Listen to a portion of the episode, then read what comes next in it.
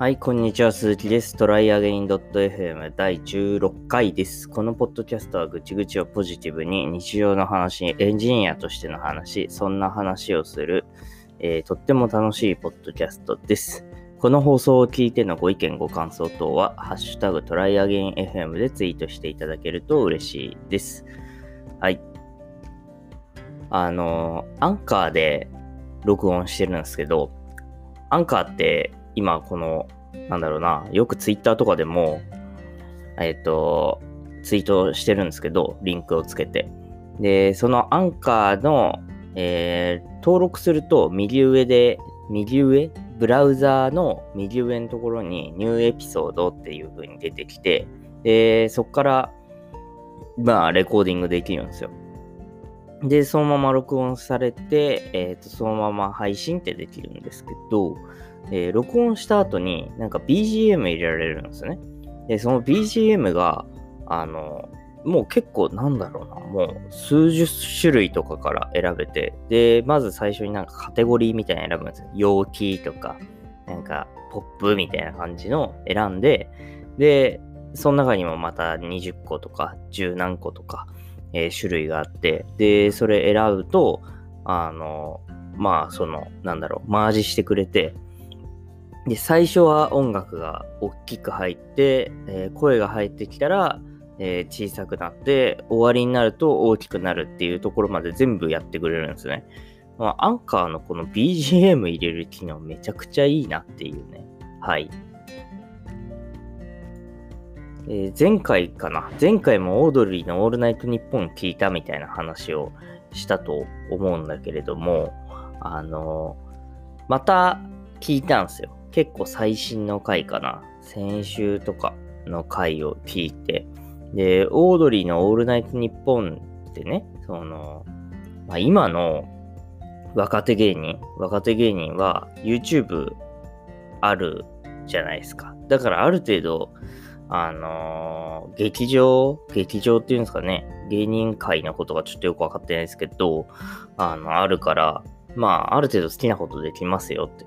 で、オードリーってまあ30代後半半ばぐらい後半かな？もう40に差し掛かるぐらいだと思ってるんですけど、で今のその30代半ばから40代くらいの世代の人たちって、なんか結構上、もうなかなかさ、テレビとか出れなくて、で、結局その上の方の人たちが、まあその後ね、引退してくるから、まあ、どんどんね、こうやって、あの、いろんなことやってれば、どんどん好きなことできるようになるよ、みたいなことを周りに言われて、頑張ってやってきたのに、なんかまあ今のその20代とかのさ、若手芸人は YouTube とかあるからさ、そのテレビとかで頑張んなくてもパーンって売れちゃったりとか有名になっちゃったりするじゃないですか。で、なんかそこ、ここがすげえ間開いちゃってるよな、みたいな会話をしてて。これなんかある程度どこの業界でも当てはまりそうな感じじゃないみたいな話をしてたんですね。その、20、いや確かにそれ聞いてすげえそうだなと思ったんですよ。今のうちの、うちのっていうか僕が所属してる今の会社って、もう本部長レベルがもう40代とか。で、全然、あの、マネージャーレベルの人が、あの、30代とか、もう、下手したら多分20後半の人とかもいるかもしれないぐらいの感じで、で、前に所属してた会社は、もうマネージャーレベルで、もう40代、50代とか。で、一握りの人が、えっと、まあ上に行くとか、そういうような感じだったから、あ、これ、確かにその、まあ企業の文化みたいなところもあるかもしれないけど、なんかこう20代の人が、こういろんなチャンスをもらって、まあ要はあれなんですかね。だからその実力主義みたいにだんだん世の中的にもなってきてるのかなと。で、まあ YouTube もそうだし、なんかそういう場がやっぱ与えられてるっていうところでね。で、逆にその30代半ばから40代みたいな人は、今は我慢しとけ、今は我慢しとけみたいな感じで、若い時やってきたのに、何なんだこれはっていう風に思ってる人も多少いるんじゃないかなっていう風にちょっと思いましたっていう話。はい。えー、トライアゲンス、トライアゲン鈴木のあのツイッターの方であの質問箱解説してるんだけど、あ、まあ、質問がね、なんだかんだ2件、2件もやってきてましたね。で、1件目でその、1件目はすげえ長文で返したんで、ツイッターの質問箱とかちょっと見てほしいんですけど、なんか2件目で、あの、どういった経緯でプログラミング始めたり、こうエンジニアになろうと思ったんですか？みたいな、あの話があって。で、まあ、もともと自分でゲーム作りたいと思ってて、まあ、その質問箱見るとざっくり書いてあるんですけど、もともとゲーム作りたいと思ってて、あの、それも小学生ぐらいの時には思ってて、で、まあ、特になんかやるとかっていうところはなくて、まあ、就活だからとりあえずエンジニアになるかみたいな感じではあったんですけど、もうちょっと深掘りすると、あの、一応小学校ぐらいの時の、まあ、多分小6ぐらいかな。多分ね、もしかしたら中学入ってからだったかもしれないけど、まあ、父親の会社でもだんだんパソコンとか使い始めてる時期ですよ。1999年とか2000年 ?2000 年ではないか。1999年、8年とか。っていうところで、まあ、まあ、親がこうパソコン持ってきたりだとか、やっと家、家にパソコンが導入されたりだとかっていうする時期で、で、ゲームやりたいんで、ゲーム作ってみたいんだよな、みたいな話をしてたら、父親があの VB の本を持ってきてくれたのか、買ってきてくれたのか、ちょっと定かじゃないんだけど、VB の本を買ったから、もう、あの、ちょっとやったんですよ、そこで。あ、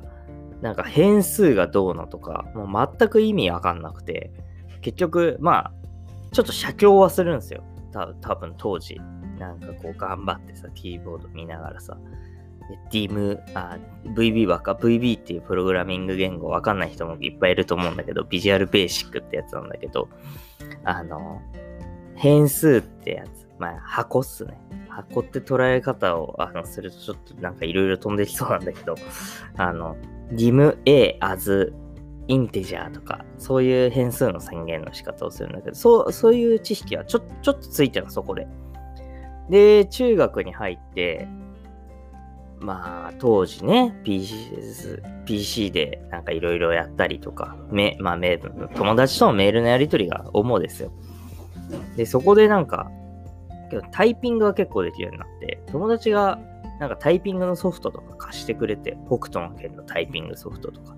でそこでタイピングが結構できるようになって、で、高校も、あの、まあ、今で言うね、高専みたいんじゃないけど、一応なんか情報こ、普通科の情報コースみたいなのがあって、まあ、普通、普通の普通科より、普通の普通科って、普通の普通科よりも、その、情報系の授業が多いよみたいな感じのとこ行って、で、あの、まあ、GUI で、画面ポチポチで、えっ、と、なんだ、ホームページ作る授業だとか、あとは Excel とか Word の基礎みたいなのを少しやったのかな。で、そこで Excel についてはなんか資格も取って、なんか情報処理検定3級みたいなやつだったと思うんだけど、あれが何だったのか全然よく覚えてないんだけどね。で、それを取って、あの、まあ、Excel とかできますよ、みたいな。で、HTML と、そこでは CSS っていう概念はちょっと覚えてないな。当時あったのかもよくわかんないし。HTML は、なんかこう、GUI ポチポチで作ったやつを、なんかいろいろやって、なんだろうな。いろいろやって、HTML、GUI でポチポチやって作ったのを、あの HTML に変換された、されてから、なんか、やりたいことみたいなのをなんか本ちょっと Google 検索で、Google じゃないかな、当時は Yahoo とかかな、ちょっと覚えてないけど、で、なんだろうな、これね、確かね、HTML 動かしたいみたいな感じの検索の仕方じゃなくて、なんかサイトを回って自分でソースの表示をして、なんかそれらしいところのコードをコピペしてくるみたいなことをやったんですよ。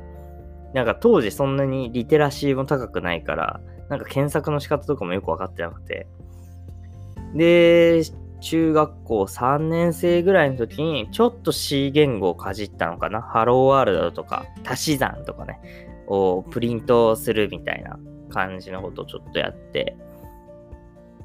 これ中学か？高校、あ、高校か。うん、高高3だね。ごめんごめん。さっきの高3。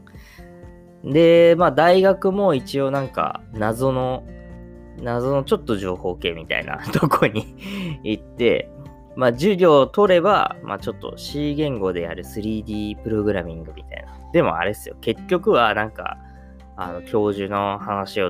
ダラダラ聞いて、で、あの、もうソースを渡されて、例えばここ渡すと丸が三角になるんだよとか、ここのパラメータ変えると丸の大きさが変わるんだよとか、ちょこれ直径でみたいなのをちょっとやったりして、C 言語よくわかんねえなみたいな感じで。で、だから、で、その時は軽音楽部に入ってて、あんまりこう、情熱ないんですよ。その IT みたいなところに対して。で、なんだろうな。ちょっとこれあれだな。長くなんな。で、あの、大学入る、大学入るじゃない。えっ、ー、と、大学入ってから、入ってから、まあそんな感じでやってて、で、就職しよう。これあのね、システムドットオンラインのね、100、結構最新？質問箱の質問答えますみたいなやつでもちょっと会話してるんだけど、で、就職活動をやって、で、まあ、もともと IT やりたかったんだよなっていうのを思い出して、特に何系とかも知らないし、IT がどういう業界かもわかんないから、まあ、その、ちょっと、ちょっとグループ、系列会社で、まあ、良さそうなところみたいなところに、で、僕も入れそうなところみたいなところ、面接行って内定もらって、まあ、IT のお仕事しましたと。で、そこでいろいろやっていく中で、まあ、2013年か14年ぐらいかな、に、あの、ちょっと、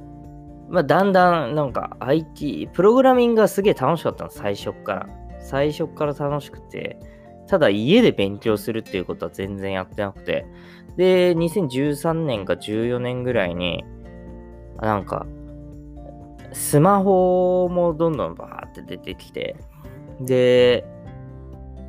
スマホのアプリで一発当てるみたいなのもちょっと主流になり始めてさ、いや、俺もこれやってみてえなと思って、もともとゲーム作りたかったんだからやってみたらいいじゃないっていうので、まあ iPhone アプリ作り始めたんだよね。で、またそっからそっから2、3年とかの月日が流れて、次やろう、次やろうと思いつつ、ちょっと仕事が忙しくなったりとか、まあ、プライベートでもいろいろあったりとかっていうのがあって、全然そういう活動できていなくて、で、そしたら、まあ、その友人が、あの、転職して、で、どんどん上に、お給金的に上に上がっていって、これ俺も変わりてえなとか、そういうふうに思って。で、その時に、あの、ポッドキャストを紹介してもらって、そこでなんか結構リビルド .fm とかバックスペース .fm とかそういうなんか著名な IT 系とかガジェット系のえっ、ー、と、ポッドキャストを聞くようになったら、まあだんだん自分の世界が広がってきて、あ、なんか、もっとこう発信してってもいいのかな、みたいな風に思って、で、自分たちでもポッドキャストやるようになったんですよ。それ2017年。システムドットオンラインが始まった。2017年の1月とか2月とかかな。で、それをやるにあたって、ちょっと IT 系の情報を積極的に集めるようになって、で、まあなんか、多分ずっとその iPhone アプリ作った時もそうだし、入ってから1年、2年、3年ぐらい経ったぐらいから、こう漠然となんか自分でもやりたいなっていうところ、思ったところが、なんかなんとなく明確にこういう風にやった方がいいんだな、みたいなのが分かってきたんで、その、まあいろいろきっかけはあったけど転職して、で、まあいろいろポイントはあるのよ。その iPhone アプリ作ったとか、ポッドキャストやり始めたとか、転職したとか。で、転職して2018年に転職して2019年ぐらいに結構そのコミュニティの勉強会みたいに出始めたんですね。IT 系って結構そのクラウドなんか Azure のコミュニティとか言語のコミュニティとか、そのフレームワークのコミュニティみたいになって、コミュニティっていうのは、その、まあ、それが好きな人たちって集まって、あの、こう、なんか、発表したり、こういうのがあるんですよ、みたいな紹介したりみたいな勉強会みたいなのを、あの、まあ、開催してて、これも完全に多分ボランティアみたいな感じ。やってたりするところがあって、そこにちょっと参加させてもらったりとかするようになって、あ、世界めっちゃ広いわと思って。で、もともと高校の時、演劇部で、なんか自分がなんかその、なんだろうな、こう前に出て話すとかっていうのも結構好きなタイプなんですね。で、まあ、これもそうですよ。だから、このポッドキャストもそうで、なんか、この IT 系ってこう、ちょっと暗いイメージみたいなのがあるけど、あ、こうやって情報発信したりとか、発表したりとか、えー、まあ、YouTube、今だったら YouTube もそうだし、えー、このポッドキャストもそうだし、なんか全然こう前に出れる機会とか、まあ、素人でもどんどんこう発信している、いける場所があるなっていうところが分かって、ちょっと今もうすごい楽しくなってんだよね。ここ2年ぐらいで。もうちょっと早くね、YouTube とか、ポッドキャストとか、まあ、ポッドキャストはもう3年、3年半ぐらいやってるけど、とか、もうだから、もっと大学ぐらいの時、大学、まあ大学はちょっとね、多分遊びに一生懸命だったからあれだけど、あの、社会人入った時にさ、なんかこう、なんかもっと IT 系で上にのし上がってくんだみたいな感じの雰囲気をもうちょっと出せてればよかったのかなっていうふうに思う次第であります。ちょっと長くなっちゃっためっちゃ。しかもなんか話まとまりないのに、この長い話をし始めると、あと、あの、ネタをさ、書いてるって話を前回だか前々回したと思うんだけどさ、あの、一応思いついたら足すわけよ。そそこに足してんだけど、ネタ、ネタ帳にさ。だけど、どんどん溜まっていくから、これまだ喋ってない話、2つ3つあるんだけど、残してんのね。でそうするとさ、どんどん過去の話、思いついたのが過去の話になるから、忘れちゃうんだよね。なんか、これ何のつもりで書いたんだっけな、みたいな。はい。で、しかもこの、はいって言うけど、このラさっきのオードリーのオールナイトニッポンの話とかさ、あの、内容が新鮮だからさ、楽しく話せるけどさ、内容がどんどん新鮮じゃなくなっていくから、聞いたのが古くなってくると、まあ、そうすると何言おうとしたのか忘れちゃうんだよね。というわけで、ちょっとバタバタしましたけど、これで終わりにしたいと思います。えー、現状はアンカー、スポティファイのアプリから配信聞けるようになっているので、サブスクライブお願いします。で、えっと、システムドットオンラインもお願いします。https コロンスラッシュスラッシュシステムドットオンラインからサブスクライブできるのでお願いします。こちら Twitter アカウントもあります。あと、トライアゲイン鈴木の YouTube チャンネルもあるので、そちらもぜひ、あの、見てなくても サブスクライブしていただけると。あと、この長い話をここ最後まで聞いてくれた方、まあ、なんとかちょっとリアクションいただけると嬉しいです。ちょっと励みになるんでね。えで、まあなんか、あの、ご意見、ご感想あったら、ハッシュタグ、トライゲン FM。あとは、あのー、質問箱とか、えー、私に直接 DM いただいてもよろしいので、そこら辺よろしくお願いします。はい。じゃあ今日は終わりです。ありがとうございました。